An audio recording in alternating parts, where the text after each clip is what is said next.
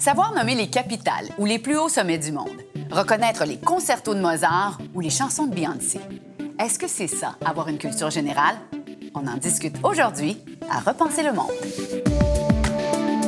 Vous écoutez la saison 3 de Repenser le monde, une production de Savoir Média adaptée au format balado et animée par moi-même, Sophie Fouron et Normand Baillargeon.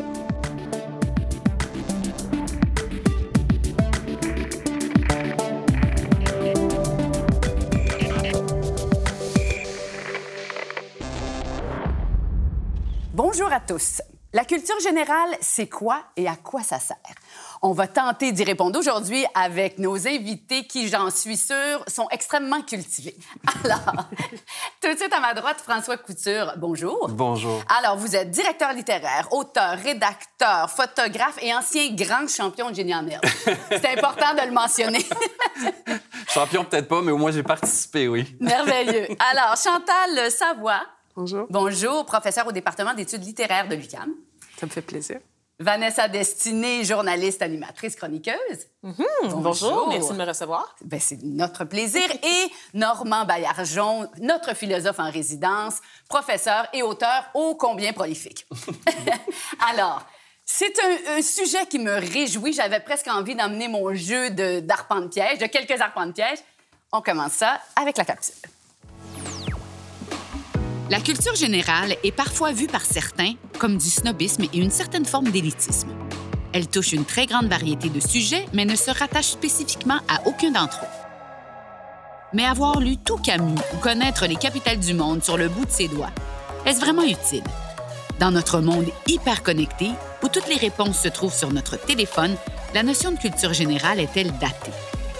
En somme, la culture générale, c'est quoi et à quoi ça sert?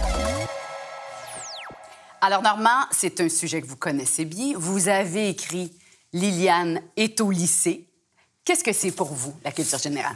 Ah, ben, peut-être d'ailleurs expliquer votre titre. Là. Ah oui, Liliane est au lycée, c'est que une enfant revient à la maison en disant aujourd'hui, on a parlé de Liliane est au lycée à l'école, puis elle voulait dire Liliade est l'Odyssée. ah oui. Écoutez, la culture générale.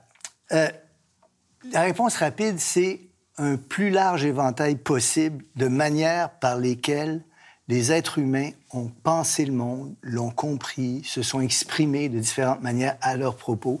Posséder ce la plus large éventail possible, c'est posséder une culture générale. Maintenant, la définir, c'est compliqué.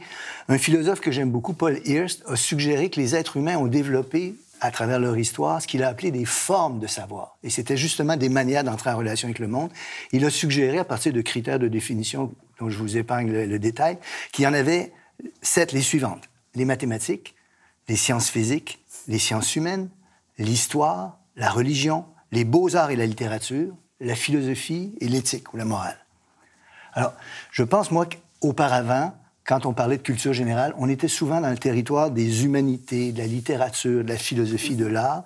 Moi, je suis quelqu'un qui défend depuis plusieurs années qu'aujourd'hui, on devrait ajouter à ça les sciences et les mathématiques qui sont de plus en plus importantes dans le monde dans lequel nous vivons.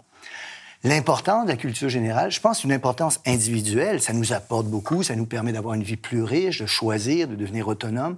Ça joue aussi une grande importance collective. La citoyenneté s'appuie sur cette culture générale-là.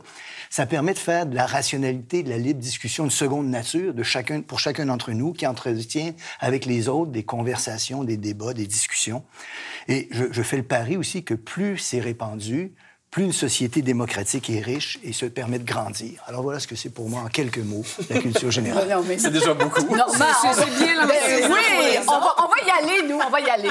Je pourrais peut-être ajouter, ben oui, bien euh, parce sûr. que bon, la définition est excellente, c'est exactement ça la culture générale, mais on pourrait ajouter un petit élément politique, c'est-à-dire que la culture générale, c'est la culture qui compte pour les classes dominantes. Donc c'est vrai qu'elle est commune, elle est potentiellement accessible à tout le monde, mais inégalement euh, accessible en termes de gestes à poser pour l'acquérir.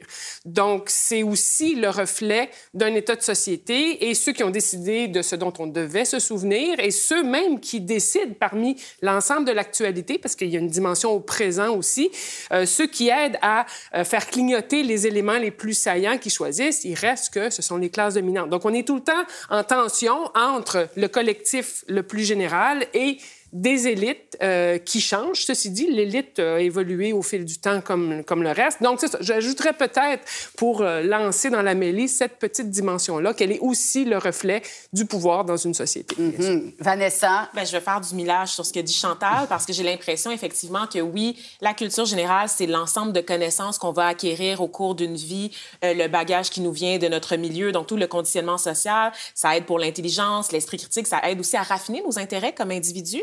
Par contre, j'ai l'impression que la culture générale qu'on nous vend est souvent celle, oui, des classes dominantes et particulièrement celle des hommes blancs occidentaux.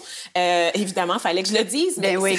c'est un constat hétérosexuel. Hétérosexuel, ben euh, valide aussi, donc sans handicap. Donc, c'est une vision du monde qu'on nous présente comme étant neutre et comme étant la vision la plus importante à connaître aussi. Et pendant ce temps-là, il y a plein de visions, d'expériences qui sont invisibilisées et qui sont pas considérées comme légitimes, euh, comme façon de percevoir la société et comme façon de vivre en société aussi. Donc, il, y a, il y a certaines lacunes, je pense, dans notre conception de la culture générale, je la trouve trop limitée. Et c'est très paradoxal parce que, au contraire, ça vise à, ouvrir les, les, frontières puis notre regard notre, sur les, horizons, sur la vie en général. Et pourtant, finalement, ça devient un cercle très restreint de connaissances, de bagages qu'on considère comme étant légitimes et dignes d'intérêt. Mm-hmm. François, qu'est-ce que c'est pour vous? C'est difficile à ajouter quelque chose après ces trois interventions, mais je voulais, euh, avant de venir à l'émission, j'ai demandé à, mes amis dans une soirée, c'est quoi pour vous la culture générale? Et j'ai été vraiment très étonné des réponses qu'on m'a données. Et les deux premières réponses, c'était, pour moi, le savoir primordial, ce serait d'apprendre à aimer. Hmm. Et je me suis dit que moi, j'aurais jamais, en tout cas, défini la culture générale comme ça. Puis la deuxième personne. On veut le rencontrer, cet ami. Et la deuxième personne a dit euh, il faudrait apprendre à respirer c'était totalement inouï pour moi d'entendre ces réponses-là parce que effectivement, comme culture générale, on a toujours l'impression que c'est de savoir qui a écrit telle œuvre ou qui a joué tel type de musique. Ou... Mm-hmm. Alors que pour ces deux personnes-là, qui sont plus jeunes, ça avait absolument rien à voir avec ça. Ce sera mon grain de sel à, cette définition. Bien, on le rajoute, on, on aime ce grain de sel. Alors, la question qu'il faut se poser, c'est qu'aujourd'hui, avec nos téléphones, avec Internet, est-ce que c'est nécessaire d'avoir une culture générale? Est-ce que c'est nécessaire de connaître les plus hauts sommets du monde et les capitales euh, du monde entier? Alors, qu'est-ce que vous répondez à ça? Ben, moi, je vais me lancer. Il y a la perspective critique, c'est-à-dire être capable de discriminer, être capable de faire des liens, être capable d'aller au-delà de euh, ce qu'on nous présente comme des évidences, parce que c'est une des stratégies de communication les plus utilisées.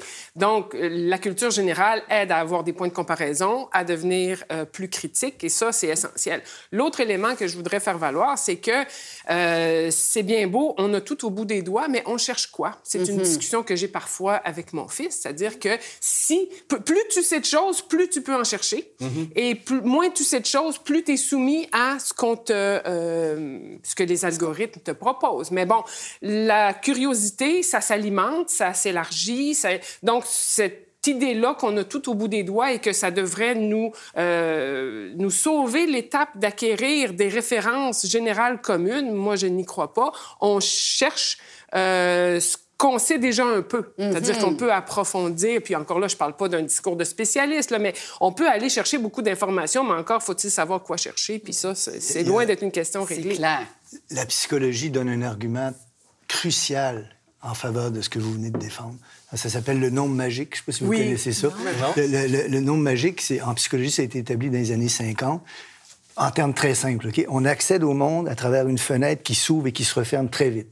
Et cette fenêtre-là est capable de retenir seulement un nombre limité d'éléments.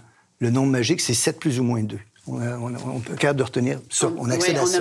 Pour surmonter la limitation de la mémoire de travail, il faut qu'on ait des savoirs à long terme qui sont emmagasinés.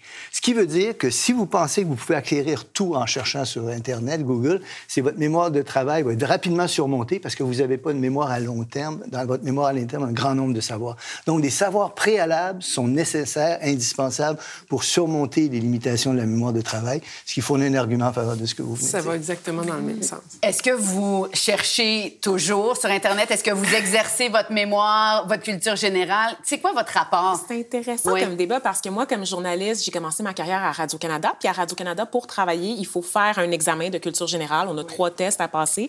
J'ai beaucoup d'amis de ma génération qui remettent en question euh, la pertinence de, de ce test-là, justement parce qu'on a l'impression qu'il discrimine. Qui discrimine, pardon, parce que euh, dépendamment du milieu, dépendamment de l'école qu'on a fréquentée, dépendamment ben, de, nos, de, notre, de nos ressources en général, euh, on a l'impression que c'est pas toujours à la portée de tout le monde, puis que finalement, ça réserve des institutions médiatiques à l'élite, à ceux qui ont justement accès à cette connaissance-là. Mais d'un autre côté, on peut pas être dépendant non plus des technologies, parce que les technologies telles qu'on les connaît sont contrôlées par des oligarques, pour reprendre un terme bien à la mode, américains souvent, euh, sur lesquels on n'a aucun contrôle. Et vous parliez des algorithmes, c'est super intéressant dans la mesure où effectivement, on, la recherche qu'on fait est biaisée, est orientée. Tu sais, on n'a pas une base neutre commune sur laquelle débuter pour être sûr qu'on part tous des mêmes bases, en fait. Donc, c'est ça le danger, qu'on dépend trop de la technologie. Aussi, la technologie est faillible. Les humains aussi le sont, évidemment, mais beaucoup plus du côté de la technologie. Euh, on peut se retrouver très pris au dépourvu très rapidement. Je veux dire, si Wikipédia ferme demain, ça va être l'enfer. faudrait quand même qu'on soit capable de se débrouiller comme humain, qu'on soit un peu moins paresseux. Moi, j'ai peur que ça affecte, en fait, nos, nos capacités à développer par nous-mêmes des raisonnements. Tu sais, d'avoir accès à la connaissance, c'est pas ça qui nourrit ton esprit critique, c'est de pouvoir échanger des idées, d'en débattre avec des humains autour de toi aussi, tu sais. François? Euh, En tant que champion de génie en herbe, il me semble que vous devez On pas trop vous baser sur Google.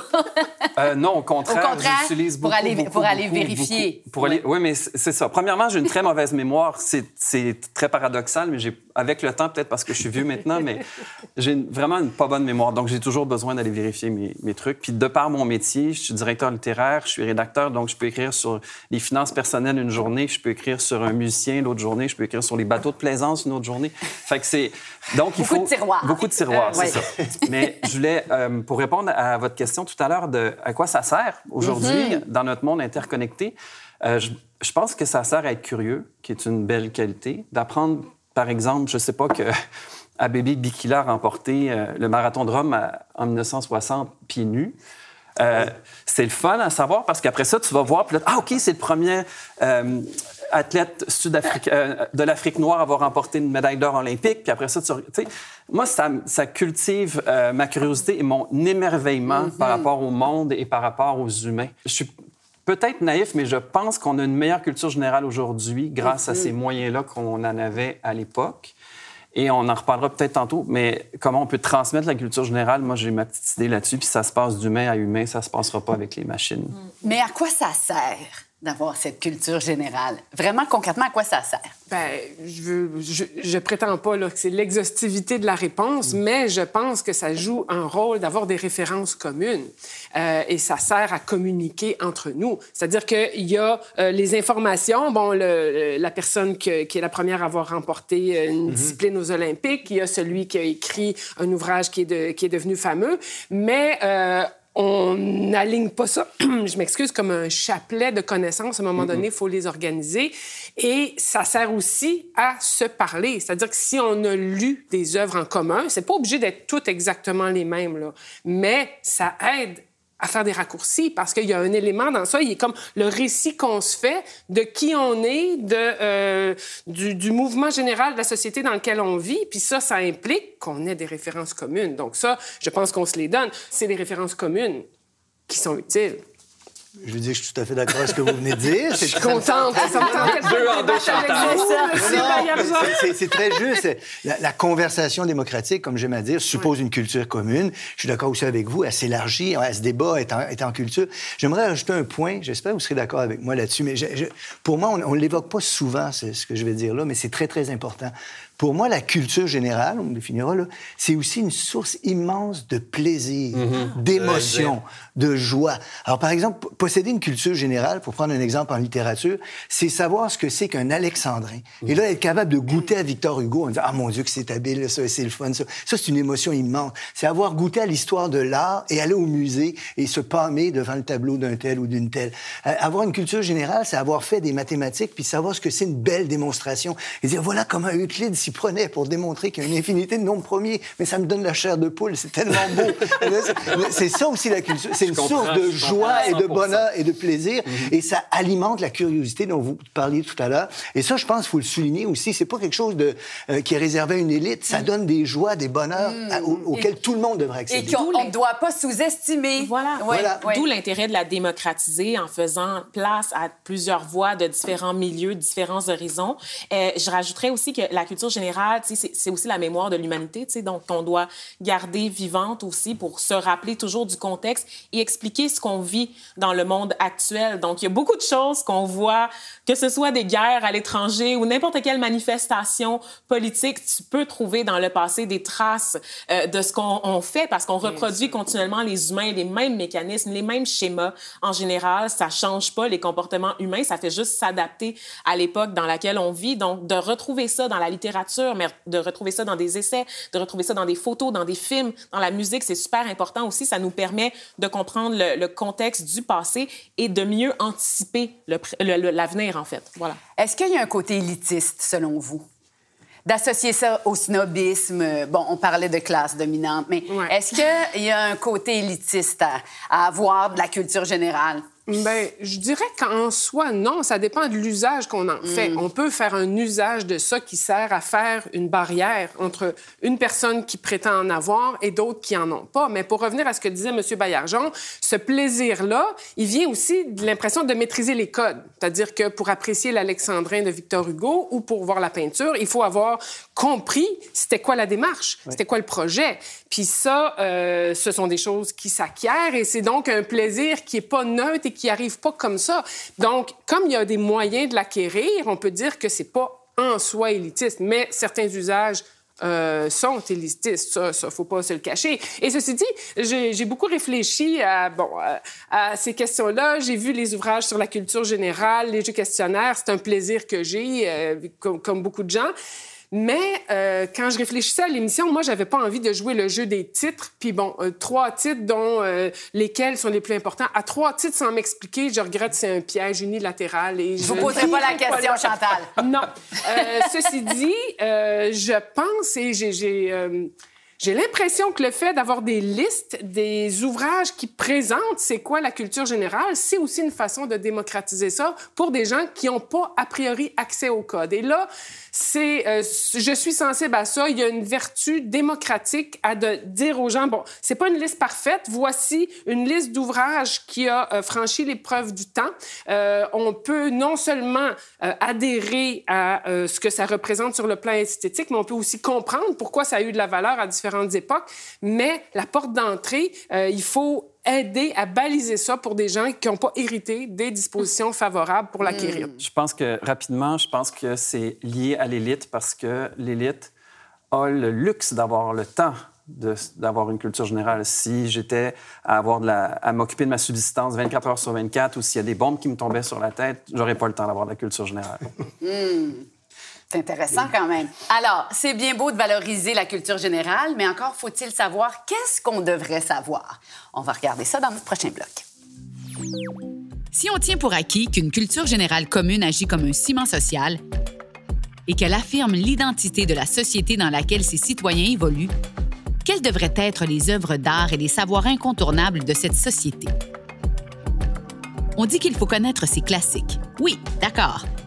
Mais quels classiques? Alors, oui, excellente question. Connaître ces classiques, Normand, oui, mais lesquels? La question devient rapidement complexe et difficile. Alors, on veut transmettre une culture générale, mais très rapidement, on va être accusé, en défendant cette culture-là, en la nommant, euh, de partialité, d'occultation injustifiée de certains savoirs, de préférences qui n'avouent pas leur parti pris, Parmi les plus importantes de ces critiques-là, il y a celles qui disent qu'on fait une place exagérée aux savoirs occidentaux, en occultant mhm. d'autres types de savoirs. On dit aussi qu'on ignore les apports des femmes tout au long de l'histoire. On dit aussi que la culture qu'on définit, c'est celle des classes dominantes. Et là, on a exclu tout ce qui relèverait pas de ce qu'on pourrait appeler, entre guillemets, la haute culture. Tout cela prend parfois des formes étonnantes et inattendues, même en sciences. Alors, je vais donner un exemple euh, qui est bien connu maintenant. Il y a une dame qui s'appelle Rosalind Franklin, 1920-1958. c'est une pionnière de la biologie moléculaire et son travail a été décisif pour la découverte de la structure de l'ADN. Eh bien, cette dame-là n'a pas reçu le prix Nobel. Elle, était décédée quand on l'a décerné laissez-moi rappeler les noms, Wilkins, Watson et Crick.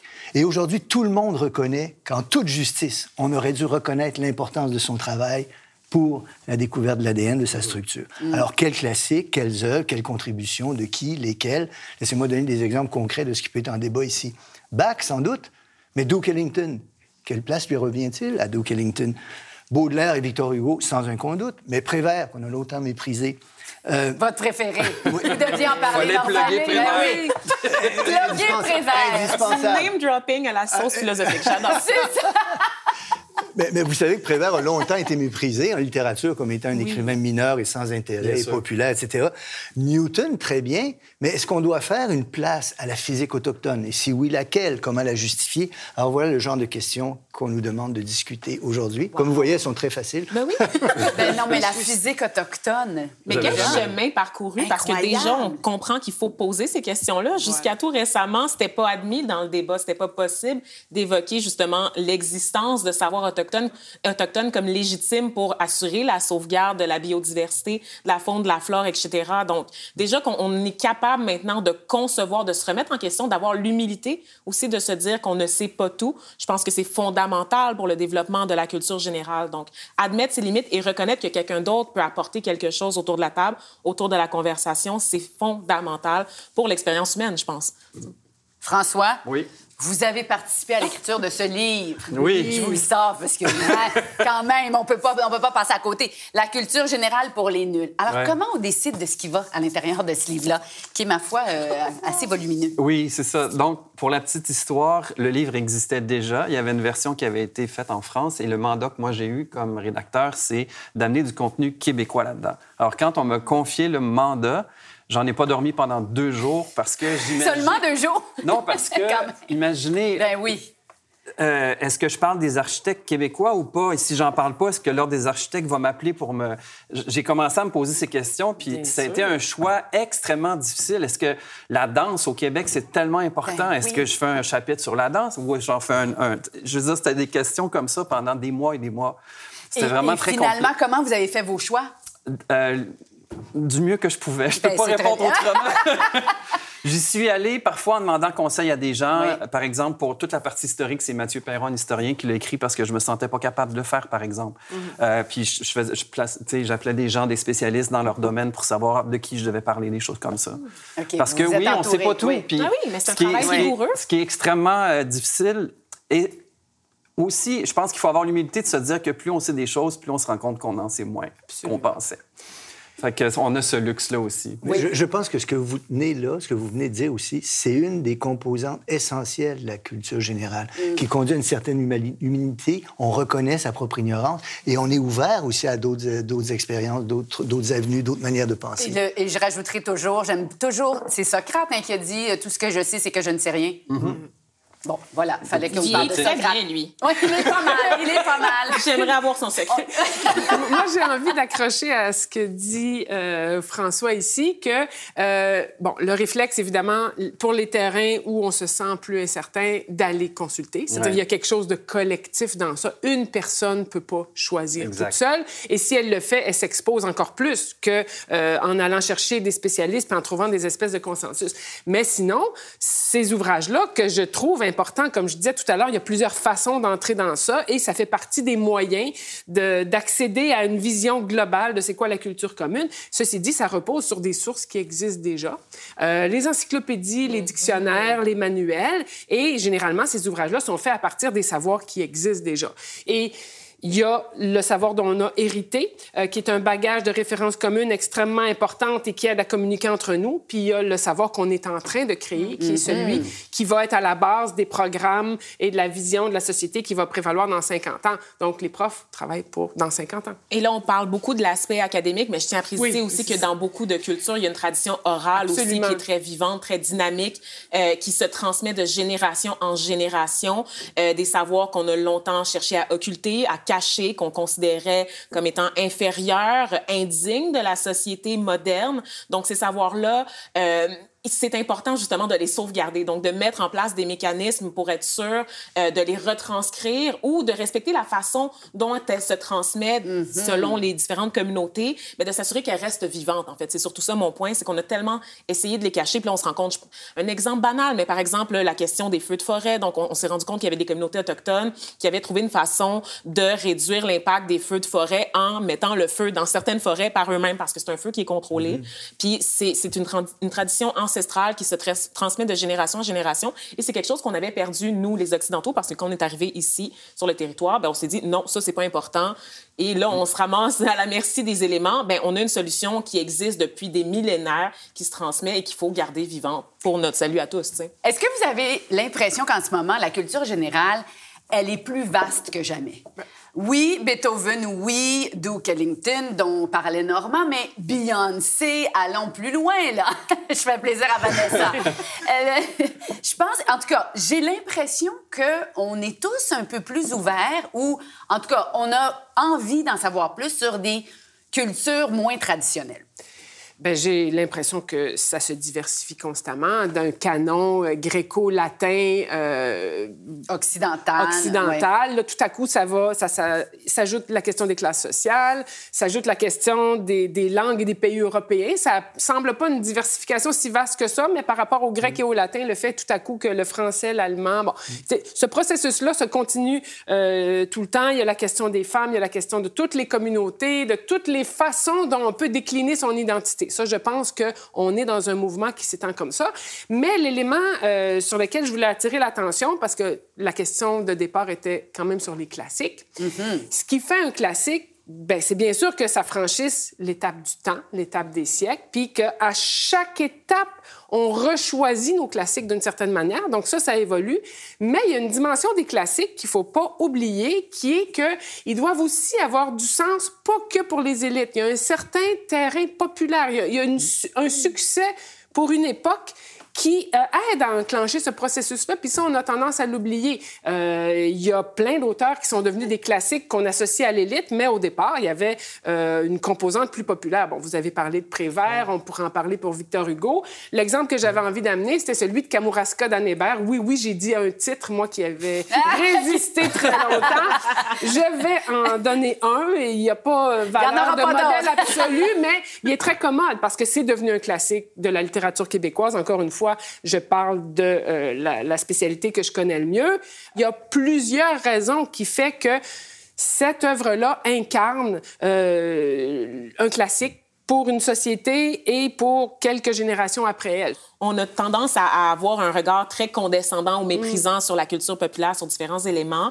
Mais dans les faits, on se rend compte, si je, je regarde des documentaires maintenant qui se font sur les Beatles. Quand ça a commencé, les Beatles, c'était un boys band que tout le monde méprisait parce que c'était des jeunes filles qui aimaient cette musique-là. C'est un groupe formé, etc. Puis aujourd'hui, ben, ça fait l'objet de livres, de documentaires. On s'intéresse à ça comme phénomène social et comme fenêtre sur notre société, sur une époque aussi. Donc, c'est super intéressant qu'on a justement l'humilité de reconnaître que... ben, de laisser aussi le temps à certains objets de ça. s'installer. Ça, c'est hyper important. Je trouve Ah ça oui? important. Non, Oui. mais je trouve que pour Ben, moi, le temps, que- c'est extrêmement important. Et, et Normand, vous êtes un immense fan des Beatles, là faut le dire. Ouais, je suis un homme de goût. Mais, mais, je, mais je pense que tout à fait, vous avez raison. Il y a, une, une notion d'excellence qui émerge et qui peut varier au fil des temps. Mais un des critères, c'est que ça rejoint beaucoup de gens quand c'est répandu. L'autre critère qui me semble important dans ce que vous avez dit, Vanessa, c'est que le temps joue un rôle là-dedans. Euh, vous avez raison, les Beatles, c'est un très bel exemple d'un groupe qui était jugé euh, commercial, sans grand intérêt pendant un bout de temps. Aujourd'hui, un consensus très, très large sur ça, c'est de dire c'est une œuvre importante. Et j'aimerais rappeler, si vous me permettez, un point de philosophie. Là. Il y a un philosophe anglais qui s'appelle David Hume. Et Hume euh, avait développé un argumentaire selon lequel, parce qu'on peut très rapidement sombrer dans un relativisme esthétique. Tout se vaut, puis rien n'a de la valeur. Et Hume avait fait valoir des arguments disant que si on prend des gens qui sont compétents, qui connaissent le domaine, qui ont une espèce de sensibilité dans le goût, qui sont habitués à faire des comparaisons, qui discutent, qui connaissent ce domaine-là, vous allez à ce moment-là, et ils sont impartiaux, vous allez à ce moment-là assister à une vaste convergence de jugement. Et je pense que c'est important de le rappeler parce qu'on n'est pas, faut rappeler ici en matière de culture, générale et d'art, en particulier de littérature, on n'est pas dans un relativisme absolu. C'est pas vrai que tout se vaut. Et cette remarque-là de David Hume m'apparaît importante si, euh, étant donné des critères que j'ai dit, on va assister à une vaste convergence de jugement. Puis aussi, on n'est pas obligé d'aimer ça. tu sais. on peut comprendre pourquoi c'est important sans nécessairement apprécier, parce qu'après, le goût, c'est subjectif. tu sais, C'est ça. Donc, je- juste de reconnaître l'importance d'une œuvre, qu'elle soit littéraire, musicale, cinématographique, je pense que c'est fondamental. Puis ce qui est extraordinaire, en fait, en fait c'est que nos sociétés sont de plus en plus métissées. Donc, il y a de plus en plus de regards croisés sur différentes œuvres culturelles ou différents éléments euh, qui ont contribué à construire les sociétés dans lesquelles on vit. Donc, je trouve ça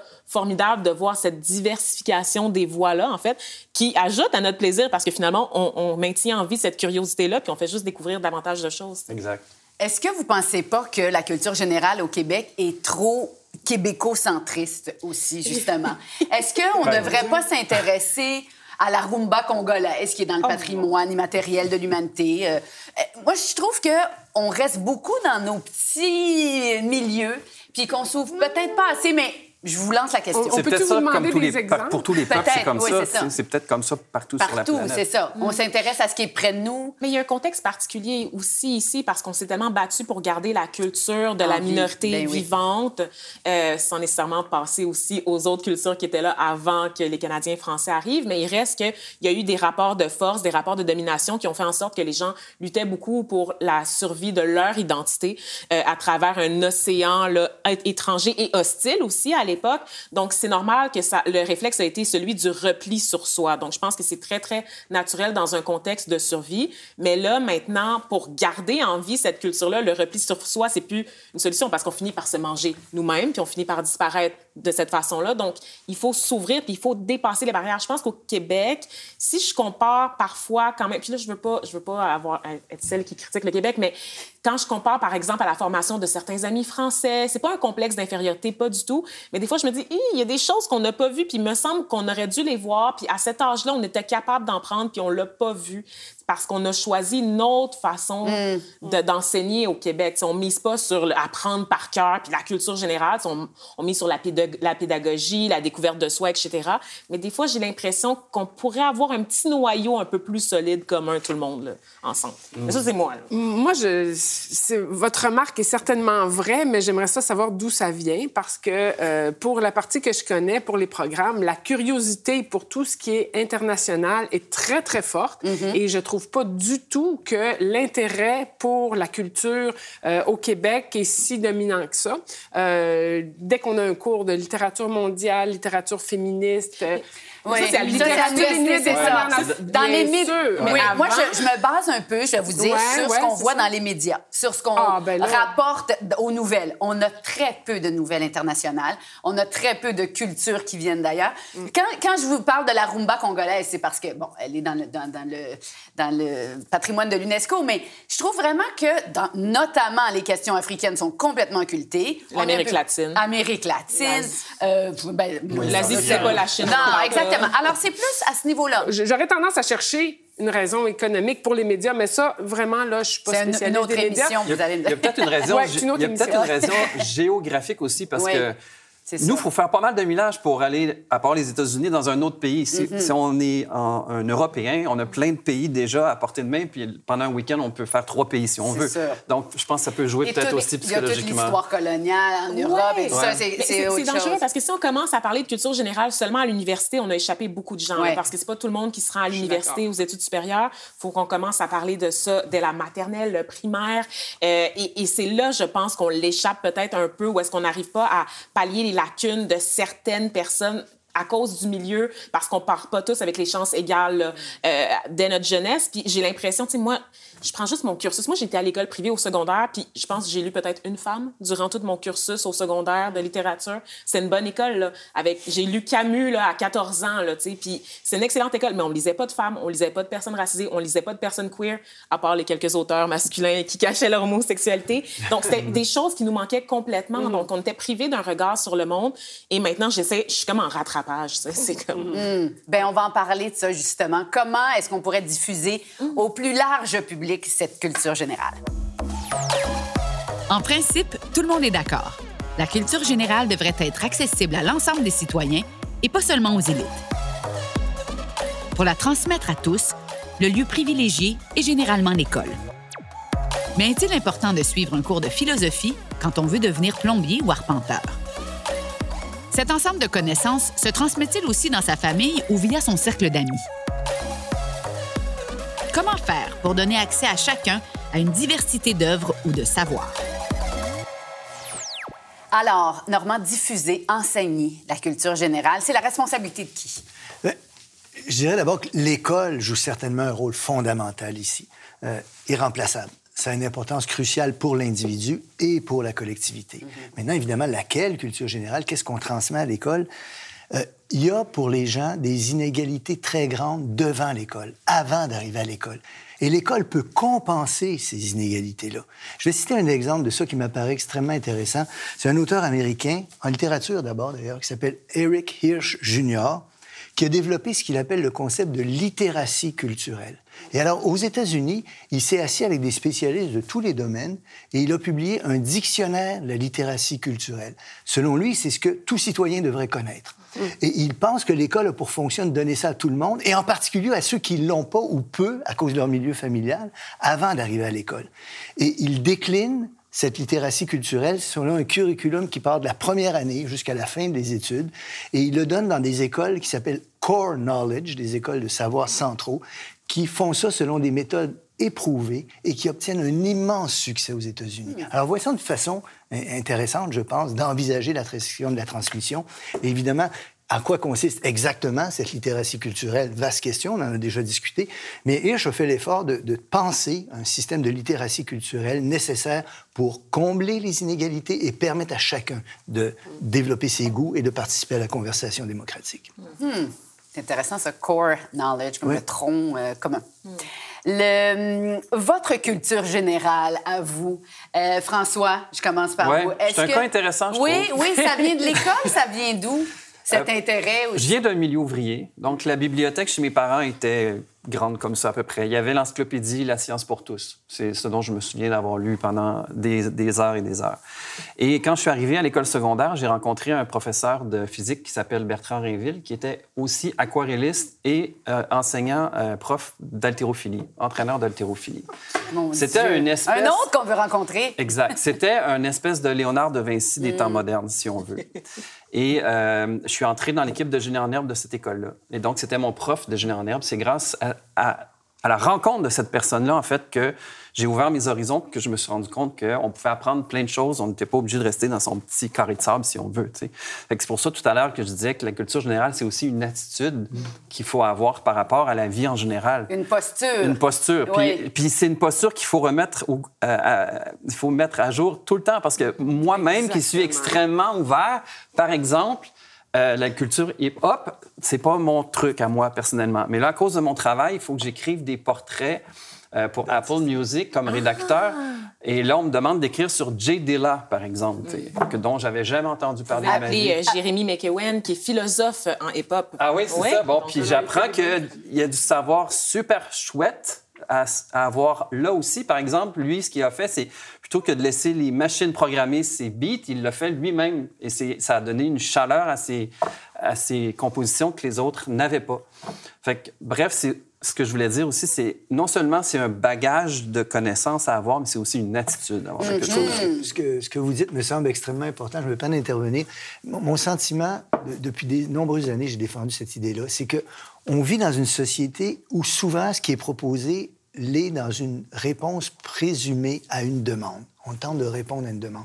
Mais dans la culture générale, en éducation, dans tous ces domaines-là, on s'inscrit dans une logique de proposition d'une offre. On tente de proposer une offre. Et si les gens, on leur propose rien, ils peuvent pas savoir s'ils aiment ça. On peut pas savoir que le hip-hop va nous intéresser si on n'a pas eu l'offre de hip-hop, on l'a pas écouté. On peut pas savoir que Brassens, c'est extraordinaire si on n'a jamais entendu Brassens. Et donc, la logique ici est, celle, est inverse de celle qui fonctionne souvent dans nos sociétés. Moins une logique de réponse à une demande qu'une logique de proposition d'une offre. Et ça, ça suppose une certaine attitude de ceux qui, sont, qui vont être ouverts à recevoir cette offre-là, mais aussi de ceux qui la proposent, des, des médias, de la culture, de l'école, de Des oui. Et puis c'est pour Oui. ça que j'adore le système collégial québécois, parce qu'on est obligé de prendre des cours qui ne sont pas dans notre tronc commun. Des cours donc pour nous amener une culture générale. C'est ça, ça s'appelle une formation générale. Ouais. Moi aussi, j'ai été à l'école publique. Puis moi, la grande chance que j'ai eue, ça va être mon, mon deux minutes biographique, c'est que je suis allée, je viens d'un milieu classe moyenne euh, où la culture était assez peu importante, mais euh, j'ai été dans une école où on faisait beaucoup de musique, c'est-à-dire la moitié de la journée était consacrée à l'apprentissage musical et le reste aux, aux matières euh, enseignées. Puis moi, ça a été une ouverture à la culture extraordinaire. Puis c'est pas resté la musique, euh, c'est devenu autre chose, mais là, tout à coup, il y a quelque chose qui s'est ouvert. Il se fait aussi plein de choses intéressantes dans les écoles et tous les programmes euh, sont pas parfaits, mais on donne des connaissances scientifiques, on donne des connaissances historiques. J'ai quand même l'impression qu'on transmet des choses, mais là, on revient à notre habitus de Bourdieu, c'est-à-dire que ça, euh, c'est plus ou moins accessible selon euh, les milieux dont on vient, selon les références qu'on a dans le milieu familial. Donc, c'est tout le temps en interaction. D'où l'importance aussi, comme M. Hirsch, dont je parlais tantôt, là, il y a le souci de faire en sorte que ces savoirs-là soient transmis de manière progressive, de Mm. telle manière que quand on termine, on est passé par toutes les étapes qui permettent d'accéder à C'est ce... une courbe d'apprentissage. Effectivement. c'est- Je veux juste, euh, avant de donner la parole à Vanessa, qu'on résume la thèse de Bourdieu, parce qu'on va pas terminer cette émission sans parler quand même de Bourdieu. Ben, moi, je veux juste très brièvement sur l'habitus. C'est une série de dispositions dont on hérite. C'est-à-dire, par notre milieu familial, il y a des choses qui deviennent des évidences et ceux qui naissent dans des milieux où la culture est une évidence ont déjà, au point de départ, un avantage extraordinaire. C'est-à-dire que déjà, la culture, ils peuvent la décliner en pratique, en art visuel, en musique, en littérature, alors que pour d'autres, c'est un ensemble beaucoup plus vaste et beaucoup plus marginal dans les préoccupations. Donc, on hérite de ça. Euh, on s'en rend pas compte. Ça travaille à notre insu et ça forme notre goût. Donc, le, plaisir, le goût, ce qu'on trouve beau, va être affecté par ça. Jamais complètement neutre. C'est juste qu'on a hérité des codes pour le comprendre. Parce que dans, dans ce plaisir-là, dans l'appréciation, il y a l'idée qu'on maîtrise des codes. Et il y a des codes pour la culture savante, mais il y en a aussi pour la culture plus populaire. Euh, L'exemple du hip-hop est intéressant. Moi, j'ai donné des cours sur la chanson. Au départ, euh, c'était pas nécessairement mon terrain de prédilection, mais à force d'avoir des étudiants qui travaillent là-dessus, puis d'écouter, puis de faire, mais non, mais ça se tient son affaire, l'analyse est bonne. Puis là, tout à coup, t'acquiers les codes de ça. Et se rendre Donc, compte que c'est la musique la plus écoutée, tu sais, depuis quelques années déjà. il Donc, faut qu'on... On peut parler du country western Aussi, aussi. qui a ben été oui, qui- Ben, on en parle beaucoup moins, méprisé. d'ailleurs. Ben on oui. en parle beaucoup, beaucoup, beaucoup moins. Enfin.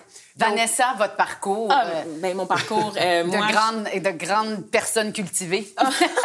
ça a commencé très modestement. En fait, moi, je viens d'un... Je suis une immigrante de deuxième génération de parents qui sont arrivés euh, au Québec euh, dans les années 80. Et puis, j'ai été élevée par un père monoparental qui est presque analphabète, en fait. Donc, ça, ça a vraiment été l'école québécoise, euh, mon filet social qui m'a permis d'être ici avec vous, autour de la table, à jaser de ces grands sujets que probablement mon père, quand il écoute, il comprend pas tout à fait. Donc, c'est ce qui m'a donné les outils de pouvoir m'impliquer en société, de pouvoir travailler dans les médias, de, de sans cesse défoncer des plafonds, en fait. C'est grâce à cette petite base-là dans la formation générale, euh, disséquée et disséminée là, dans, différentes étapes pour me permettre d'avoir une courbe d'apprentissage que je pourrais assimiler, digérer, que j'ai pu construire mon personnage et participer à la vie publique. Mais tu sais, je viens d'un milieu où moi, j'ai eu la chance, à force de sacrifices, d'aller à l'école privée, de me rendre à l'université. Je suis la première de ma famille à y aller. Je connais beaucoup de gens de mon école primaire qui sont pas allés à l'université, tu sais, qui, eux, malheureusement, sont contraints de choisir des emplois rapidement payants. Donc, au cégep, ils n'ont pas, pas le temps de bretter au cégep puis de faire huit ans de cégep.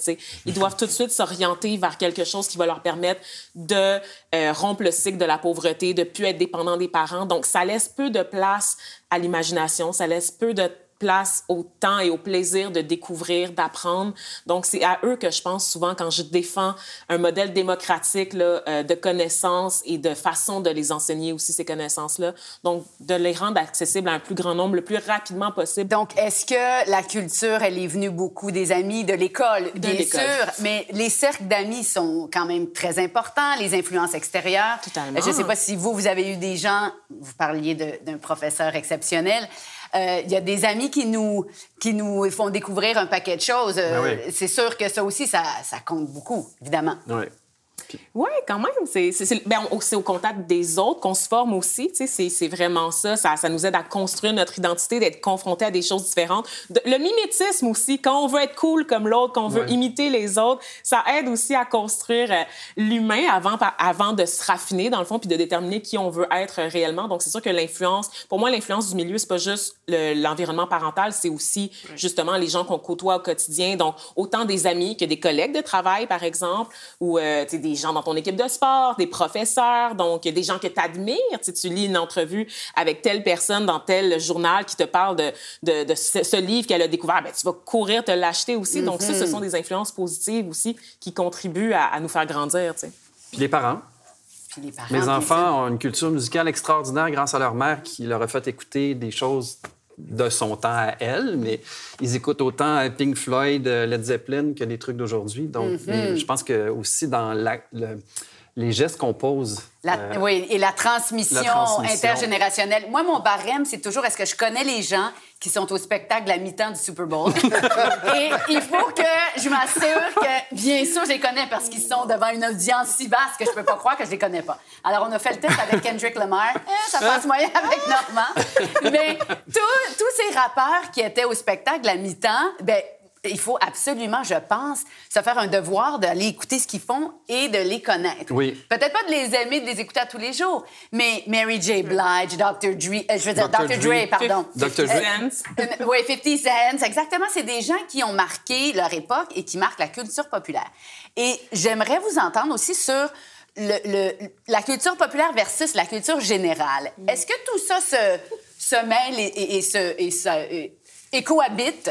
Ça se mêle pas, mais c'est pas parce qu'un phénomène est issu de la culture populaire qu'il n'y a pas de chance d'atterrir dans la culture générale. Ce qui est difficile à faire, c'est des prédictions. Ah. Euh, parce que euh, ben, un- une partie de mon travail m'amène à lire en ce moment beaucoup, beaucoup de journaux des années 50. Et c'est très, très, très instructif parce que c'est là qu'on voit à quel point l'actualité est très, très riche. Puis ce qu'on lit, par exemple, dans les manuels d'histoire ou d'histoire littéraire sur les années 50 n'a rien à voir avec l'expérience de lire le journal. Et là, tout à coup, tu as comme la mesure de, OK, l'actualité est très diversifiée. On a plein d'articles sur la situation internationale. On a accès à une beaucoup plus grande variété d'informations que l'impression qu'on en a. Et donc, Là, on voit les phénomènes populaires bon, qui ont disparu. La majorité ont disparu complètement, mais il y en a qui restent. Puis je me dis, si je me replace euh, du point de vue de quelqu'un des années 50 qui lisait le journal, j'aurais été incapable de faire des prédictions. Donc, mais en même temps, le fait que ce soit populaire attire l'attention sur un état de société. C'est-à-dire qu'il y a des gens... Euh, tu sais, un phénomène artistique populaire stylise un état de société. Il dit quelque chose à plusieurs groupes de personnes. Et c'est pas nécessairement la même chose que ça dit. Il y en a qui vont s'identifier au modèle de réussite. Il y en a qui vont s'identifier de, différentes façons. Euh, parfois, le phénomène va être tellement populaire qu'il va amener la critique plus savante, plus légitime, à s'intéresser à ça. Et là, tout à coup, si plusieurs sous-groupes différents trouvent moyen de dire avec profit quelque chose d'un même phénomène, là, tout à coup, il y a des chances que ça passe. Et- Donc, la- populaire exclut pas, mais Non. garantit surtout pas. Et, et c'est complexe comme relation, on va être d'accord. Par, par exemple, Molière, à son époque, est immensément populaire. Il n'a jamais cessé de l'être depuis ce temps-là. André Breton, le pape du surréalisme, va à la bibliothèque en France recopier les vers de Lautréamont parce que personne ne lit ça. Et aujourd'hui, Lautréamont est considéré comme un classique. Donc, le temps joue un rôle, évidemment. La conception qu'on se fait de l'excellence, le fait que les œuvres soient diffusées et connues. Et tout ça, ça fait une situation extrêmement complexe, comme vous l'avez décrit. Mais très intéressant. Extrêmement intéressante, bien sûr. Qu'est-ce que vous pensez de la notion des savoirs utiles versus des savoirs inutiles?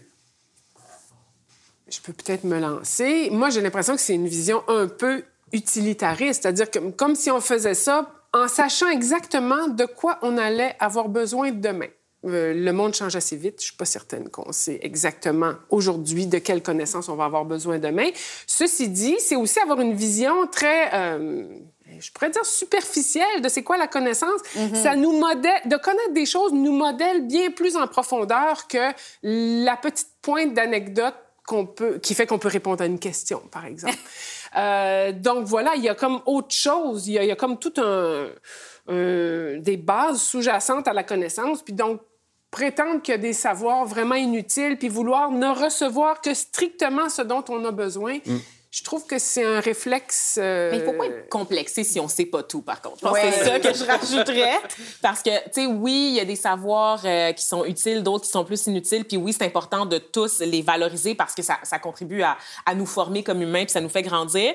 Mais en même temps, il ne faut pas, ça, développer un complexe d'infériorité ou se sentir complexé si on n'a pas la réponse, si on n'est pas au courant de tout ce qui se passe parce qu'il y a tellement de choses.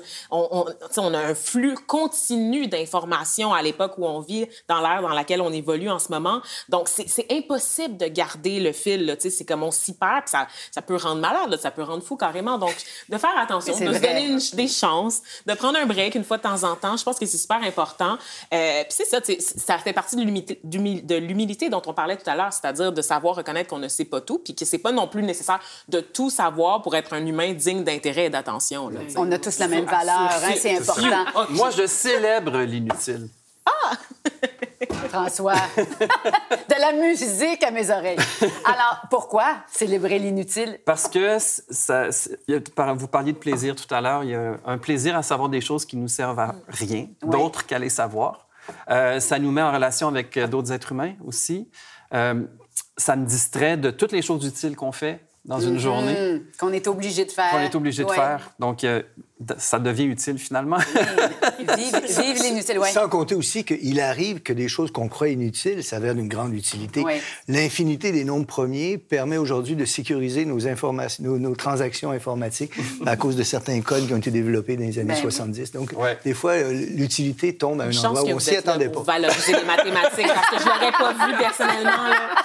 On n'y avait pas pensé, hein? Mais j'ai, les, les- aux professeurs, j'ai envie de vous demander si vos élèves disent parfois, ben à quoi ça sert? Ouais. Euh, je me servirai jamais de ça plus tard. Vous devez avoir ce genre de questions. euh. Et moi, j'enseigne à l'université beaucoup moins. Oui, C'est-à-dire qu'ils ont déjà fait plusieurs choix qui les mènent là. Ou Ils vos peuvent enfants qui questionner vous ont toutes sortes demandé, de oui. choses, mais l'utilité, euh, pas tellement. Pas tellement. Mais, Mais- par les enfants, oui. ça, C'est ça, euh, vos enfants. un garçon au secondaire. C'est sûr. Mais lui, il n'est pas chanceux. Moi, j'ai des réponses à ça. Mais qu'est-ce que vous répondez? Comment peux-tu savoir, à 15 ans, tout ce dont tu auras besoin plus tard? Voilà. Ouais, c'est de la gymnastique pour le cerveau. Aussi. Écoutez, merci pour cette conversation tellement enrichissante. J'ai appris beaucoup aujourd'hui. Hein? C'est déjà pas mal. Moi aussi. Ben, tant mieux. Et euh, on se laisse toujours à l'émission avec une citation de notre philosophe préféré. Et c'est Normand Baillargeon qui va nous citer un autre philosophe. C'est Tagore, je pense, ce soir. Oui, c'est ça. Rabindranath Tagore, que vous connaissez peut-être, c'est un Bengali, il est né en Inde. C'est quelqu'un de vraiment remarquable. Il était né en 1861, il est mort en 1941. C'est quelqu'un qui a été un poète, un peintre, un musicien. C'est la seule personne au monde qui a écrit deux hymnes nationaux. Il a fondé une école, il a fondé une université. Ça existe encore, ces choses-là.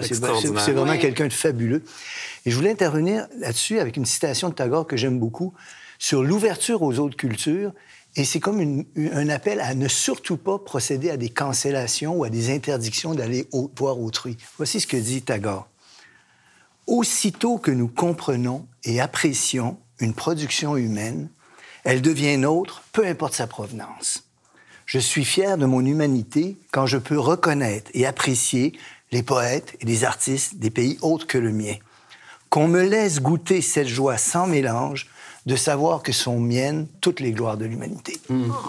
Oh, toutes les gloires de l'humanité. Qu'est-ce que c'est beau de finir comme ça. Merci. Merci. Infiniment. Merci, euh, euh, Normand. Merci, Chantal, Vanessa, François. Un plaisir. Un grand plaisir de discuter de culture générale. Et euh, ben, moi, je vous dis à très bientôt pour repenser le monde ensemble. C'était Repenser le monde, une série adaptée au format balado, animée par moi-même, Sophie Fauron et Normand Baillargeon, avec François Couture, Vanessa Destinée et Chantal Savoie. À la réalisation, Éric Savage. À la recherche, Jean-Baptiste Hervé, Annabelle Tasse, Karine Côté-Andréetti et Micheline Bélanger. Captation et montage, GDO Film. Production déléguée, Anne-Marie Simard. Production exécutive, Nadine Dufour. Repenser le monde est produit en partenariat avec le gouvernement du Québec et les fonds de recherche du Québec, Société Culture. La série est produite par Savoir Média, disponible en ligne, à la télé et en balado-diffusion.